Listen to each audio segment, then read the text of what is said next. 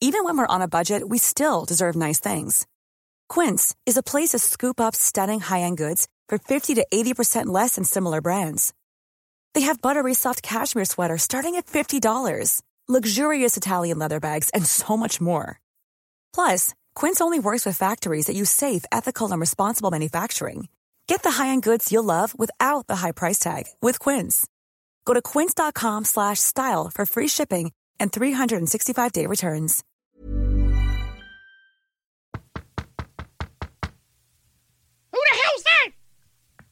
It's the mailman, man.